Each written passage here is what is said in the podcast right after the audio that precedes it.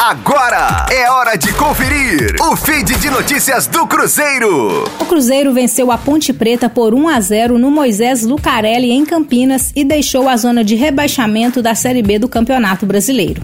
Esta foi a primeira vitória do time celeste na competição e a primeira vitória também sob o comando do técnico Musa.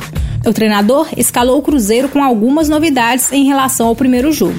Rômulo atuou na lateral direita. No meio de campo, as novidades foram Giovanni e Marcinho. No ataque, Felipe Augusto. O time que começou a partida foi Fábio, Rômulo, Ramon, Eduardo Brock e Matheus Pereira, Flávio, Giovanni e Marcinho. E no ataque, Felipe Augusto, Bruno José e Rafael Sobes.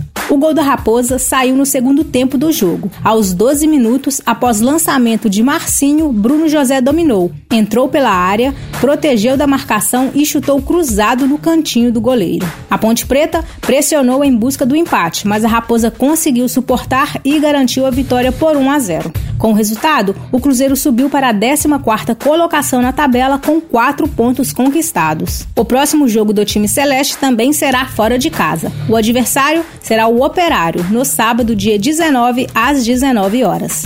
Com as informações do Cruzeiro, para a Rádio 5 Estrelas, Letícia Seabra. Fique aí! Daqui a pouco tem mais notícias do Cruzeiro. Aqui, Rádio 5 Estrelas.